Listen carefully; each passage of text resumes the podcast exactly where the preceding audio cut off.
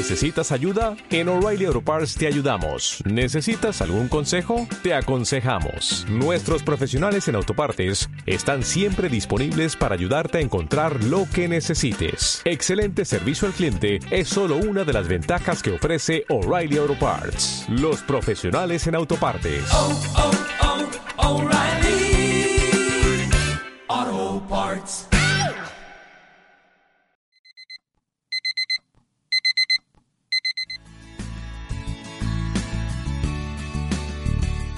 El despertador consciente. Capítulo 22. ¿La corrupción es innata al ser humano? Quizás estemos ante la palabra más repetida de todos los tiempos en las noticias. Corrupción por aquí, corrupción por allá, corrupción por todos lados. Iba a poner la definición que da la RAE de la dichosa palabra, pero es que no hace ni falta, todos sabemos de lo que hablamos. La corrupción tiene muchas formas y colores y se puede presentar en prácticamente todos los ámbitos humanos. Mucha gente, por la manipulación informativa que vivimos a diario, únicamente asocia corrupción a cargos políticos como diputados, ministros o alcaldes, y aunque en estos casos suele ser más grave porque juegan con el dinero y los intereses de todos los ciudadanos, no son el único ejemplo de corrupción que encontraremos. Desde luego que no. Puede que haga falta entender mejor el significado de la corrupción en sí misma. A mí me gusta definirla como la pérdida de la integridad, que ya sé que una definición en base a un antónimo es siempre una pésima definición, pero en este caso creo que está justificado, pues a mi parecer la integridad es un atributo que tenemos desde el mismo momento en que nacemos, es decir, venimos al mundo siendo íntegros. Aunque no hay que confundir integridad con inocencia. La inocencia nunca puede hacer el mal, porque no sabe lo que es ni entiende el concepto, y si por azar realiza un acto malicioso, nunca será conciencia, solo por desconocimiento. La integridad es cuando aún conociendo el mal y las tentaciones de la vida, uno es capaz de resistirse a ellas. Lamentablemente esa resistencia a la tentación no suele darse demasiado a menudo, y es entonces cuando la corrupción se produce, y entonces perdemos esa integridad inicial. Que esto no significa que la integridad no se pueda recuperar una vez perdida, por supuesto que se puede, pero para eso hace falta un despertar de la conciencia real de la persona. Todos hemos cometido errores, a veces por desconocimiento y otras por dejarnos tentar demasiado. En cualquier caso, de un error se puede aprender o te puedes volver un adicto a ese error. Por ejemplo, hay personas que han sido infieles a su pareja una vez y entendiendo el daño que han provocado y el remordimiento que les ha quedado, aprendieron de ello y no lo volvieron a hacer nunca más. Así como hay personas que una vez abierta la tapa del error, son incapaces de controlarse y serán infieles crónicos el resto de su vida. Y conste que no digo esto afirmando que la monogamia o la fidelidad en sí misma sean valores inquebrantables de moralidad. Eso no tengo por qué juzgarlo yo. Cada cual es muy libre de decidir si quiere ser fiel o no a una, a cuatro o a cuarenta personas. Quizás como mucho, y ya puestos a pedir, pues que se haga todo de manera transparente y sin engaños, de mutuo acuerdo y procurando que nadie salga herido en el proceso. Pero como siempre digo, eso ya es decisión de cada uno y nadie tiene derecho a decidir por los demás. Dicho esto, creo que es conveniente aclarar también que cuando hablo de integridad no me refiero al estándar de integridad moral o integridad ética de la religión. Esto quiero que quede muy claro. En todo este mensaje lo último que pretende haber es adoctrinamiento religioso de ningún tipo. Es cierto y reconozco que en la mayoría de religiones los valores que se defienden y se promulgan suelen ser muy positivos, del mismo modo que es cierto y todos sabemos que esos valores raramente son cumplidos y respetados por aquellos que los van promulgando. El problema quizás es que muchas veces la línea que separa la integridad de la corrupción es demasiado delgada. Por ejemplo, entendemos que una persona totalmente íntegra nunca debería hacer daño a nadie, pero si se encuentra ante la situación de que alguien va a matar a una persona indefensa, ¿qué debería hacer? Si para defender a la víctima indefensa ha de hacer daño al atacante y aún así lo hace, ¿ha perdido la integridad?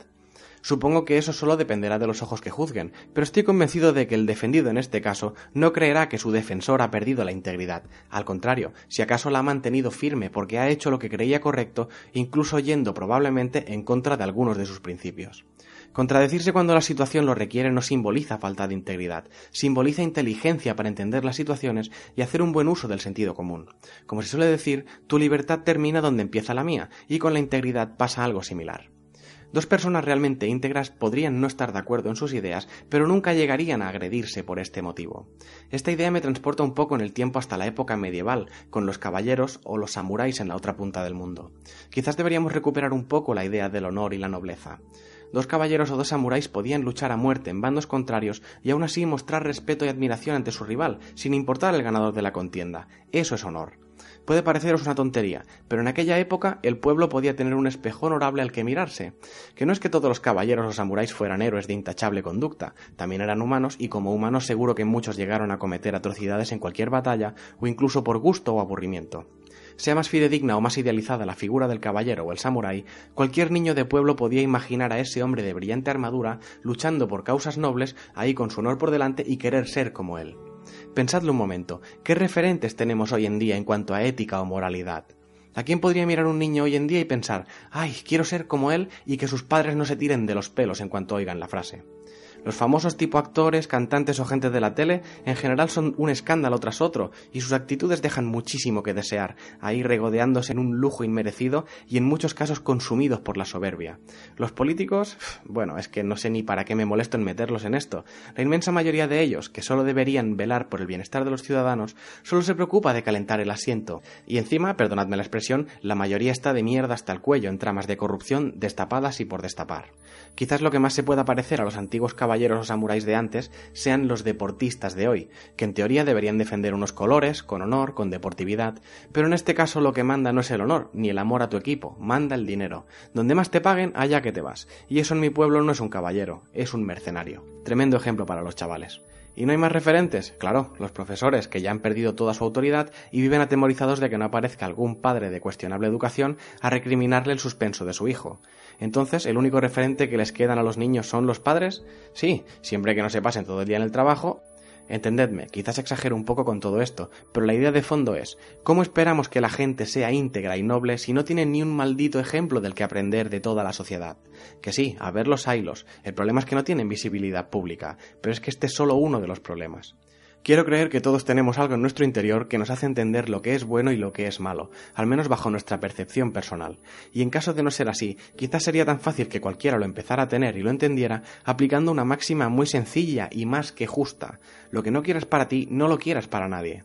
Una persona íntegra, por lo tanto no corrupta, para mí es aquella que es fiel a esta premisa y que la respeta siempre, sin importarle intereses de ningún tipo y siempre desde la imparcialidad.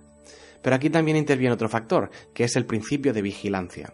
Proclamar tu integridad y demostrar tu incorruptibilidad delante de la gente es bastante fácil, porque sabes que hay varios ojos puestos sobre ti. Pero quizás la cosa cambia cuando nadie te ve, cuando tus actos no tienen testigos. Digamos que nadie se hurga la nariz en público, eso sería de muy mala educación, pero luego en la intimidad entramos en modo limpia chimeneas a discreción y te quedas tan a gusto. Voy a usar un pequeño juego macabro para ejemplificar el principio de vigilancia desde otro punto de vista. Ojalá no sea vuestro caso y no lo tengáis, pero imaginad a vuestro peor enemigo, a la persona que más detestáis de todo el planeta. No importa si es un famoso, un amigo, un familiar, pensad en él o en ella. Imaginad ahora que viene alguien que os dice que os dejarán a solas con esa persona en una habitación insonorizada y sin ventanas y os garantizarán que no habrá testigos ni consecuencias directas de vuestro acto.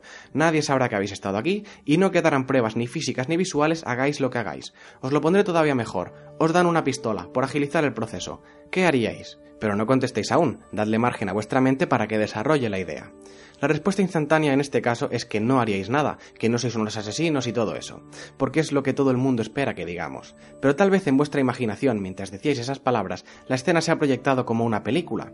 Obviamente no os pediré que me contéis lo que ha pasado en esa proyección mental vuestra, pero más de uno habrá apretado el gatillo y quizás más de una vez. Nunca lo confesará, y en parte eso está bien porque esa especie de inhibición y condena social generalizada es lo que permite que esto no sea el Far West con cowboys armados en cada esquina liándose a tiros a la más mínima. Pero ahora dejadme rebajar un poquito la tensión de la situación. Volvamos a la habitación insonorizada sin ventanas, pero cambiemos a vuestro peor enemigo por una montaña de billetes. Las premisas son las mismas, sin testigos, sin pruebas y con garantía de impunidad fiscal y legal. ¿Qué hacéis? ¿Lo cogéis todo? ¿Cogéis solo un poco? ¿O lo dejáis ahí sin tocar ni un céntimo porque no es vuestro? Del mismo modo que antes, todos sabemos lo que hay que decir si no queremos ver cuestionada nuestra integridad, pero como en todo, también pueden ser importantes los detalles y los matices. Quizás deberíamos hacer algunas preguntas antes de decidir, como por ejemplo, ¿de quién es ese dinero? ¿De dónde ha salido? ¿Cómo es la gente a la que pertenecía? ¿Y en qué estado económico me encuentro yo? Teniendo en cuenta que no habrá testigos, tal vez preguntar estas cosas parezca estúpido, porque la lógica en la que vivimos nos dice claramente que ese dinero se coge y punto, no hay más. Pero esas preguntas no solo no son estúpidas, sino que son imprescindibles. La pregunta más importante es la última, sobre tu propio estado económico, porque si no tienes ninguna carencia en tu vida, no necesitas ese dinero, por lo tanto no hay necesidad de tocarlo. Ah, que dices que lo quieres igualmente. Bueno, seguramente no serás el único. Es triste porque nos han educado así, pero tal vez tengas otros motivos que la pura avaricia. Ya os he dicho que no iba a haber juicio decidierais lo que decidierais. Volviendo a la pregunta, y en caso contrario, si tienes ciertas carencias económicas, pero ese dinero pertenece a gente pobre o al pueblo en general, tal vez tampoco sea correcto tomarlo. Y con esto no digo que si te dicen que el dinero es de alguien muy rico ya quede totalmente justificado quedártelo absolutamente todo. Evidentemente, quitarle dinero a un millonario podría ser un delito mucho menos grave que dejar sin recursos a una familia que no tiene nada, pero ni siquiera así se justifica. Lo que vengo a decir es que la corrupción no crea la desigualdad, es precisamente la desigualdad la que provoca e incita la corrupción. Si todos tuviéramos lo que necesitamos y de manera garantizada, sería mucho más fácil resistir la tentación de la corrupción. Pero esto no es lo único a tener en cuenta. También es cierto que nos dejamos corromper porque nos han educado en esta avaricia, en que tener más que los demás es bueno y que las oportunidades siempre hay que aprovecharlas. Nos han hecho creer que compartir las cosas es el primer paso para que te las acaben quitando y que conformarte con lo que tienes es de perdedores. Nos corrompemos porque el futuro no nos ofrece garantías, porque sabemos que en un abrir y cerrar de ojos podemos perder todo lo que tenemos y por eso preferimos guardar mucho para tener asegurada nuestra supervivencia y la de nuestros hijos hasta nuestro último día. Y ese es el problema, que la corrupción existe solo por la desigualdad, que en última instancia es generada por el dinero. Lo he dicho un millón de veces, el dinero solo es importante porque nosotros hacemos importante al dinero. Por sí mismo no tiene valor, y nos destripamos unos a otros solo por tener más cantidad de eso que es importante, solo porque nosotros queremos que lo sea. Si todos pudiéramos tener lo que necesitamos para vivir y estuviera garantizado de verdad para todos, tal vez sería menos extraño ver a gente íntegra y con ideas en puestos de poder. Pero también hay que decir que es mucho más fácil ser íntegro cuando no tienes la posibilidad de meter las manos en las cajas que cuando sí la tienes. Es decir, desde el sofá de tu casa es muy fácil llamar ladrones a todos los políticos y banqueros con cuentas en Suiza o Panamá, pero si hubierais sido vosotros esos políticos, sabiendo como todos sabemos que la vigilancia fiscal sobre estos puestos de poder es más bien laxa, por llamarla de alguna manera, especialmente en España, ¿no hubierais hecho exactamente lo mismo que ellos? Con esto no quiero defender ni justificar a los políticos o banqueros corruptos, pero antes de ponerlos a parir por su falta de integridad, quizás deberíamos preguntarnos qué habríamos hecho nosotros en su lugar. Imaginad que os nombran concejal de urbanismo del ayuntamiento de vuestro pueblo o ciudad, que hay que construir un puente muy grande y que vuestro padre tiene una empresa de construcción. Obviamente la asignación de la obra debería someterse a concurso y otorgarla a la mejor propuesta, pero si nadie presta atención y esa decisión solo dependiera de ti como concejal de urbanismo, sabiendo que la justicia tampoco se suele meter mucho en estos temas, ¿a quién otorgáis la obra? No hace falta ser muy listo para saber que la empresa de tu padre va a tener faena por mucho tiempo, y si por lo que sea se asignan sobrecostes no presupuestados, pues bueno, es lo más habitual en este país, así que tampoco se notará demasiado. Y os diré una cosa, esta situación es hasta lógica y normal, por una cuestión casi instintiva. Los miembros de una misma tribu, clan o familia tienden a protegerse y ayudarse los unos a los otros. Es tan fácil como plantearos dos personas a punto de caer por un precipicio y solo podéis ayudar a una. Una es un completo desconocido y el otro un familiar. Incluso aunque el desconocido fuese un hombre joven y el familiar vuestra abuela de 80 años, la lección estaría muy clara. Y con esto vuelvo a repetir que no justifico nada. Anteponer el bienestar de los tuyos ante los demás no es malo. El problema es cuando lo queremos todo para nuestros allegados y el resto de gente nos dan igual. Pero como decía al principio, ya acabando, corrupciones hay muchas y no todas son políticas o bancarias. Está muy bien insultar a aquellos que se dejan corromper, pero también es importante hacer autopedagogía para que esto mismo no nos pase a nosotros.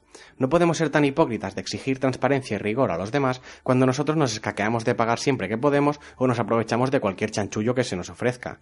Lo he dicho ya y me reitero las veces que haga falta. Es mucho más culpable y es mucho más grave la corrupción del político que tira de fondos públicos que no la del ciudadano de a pie. Pero eso no justifica que darte el cambio de más si se ha equivocado la cajera o pedir que te paguen en negro para poder seguir recibiendo subvenciones.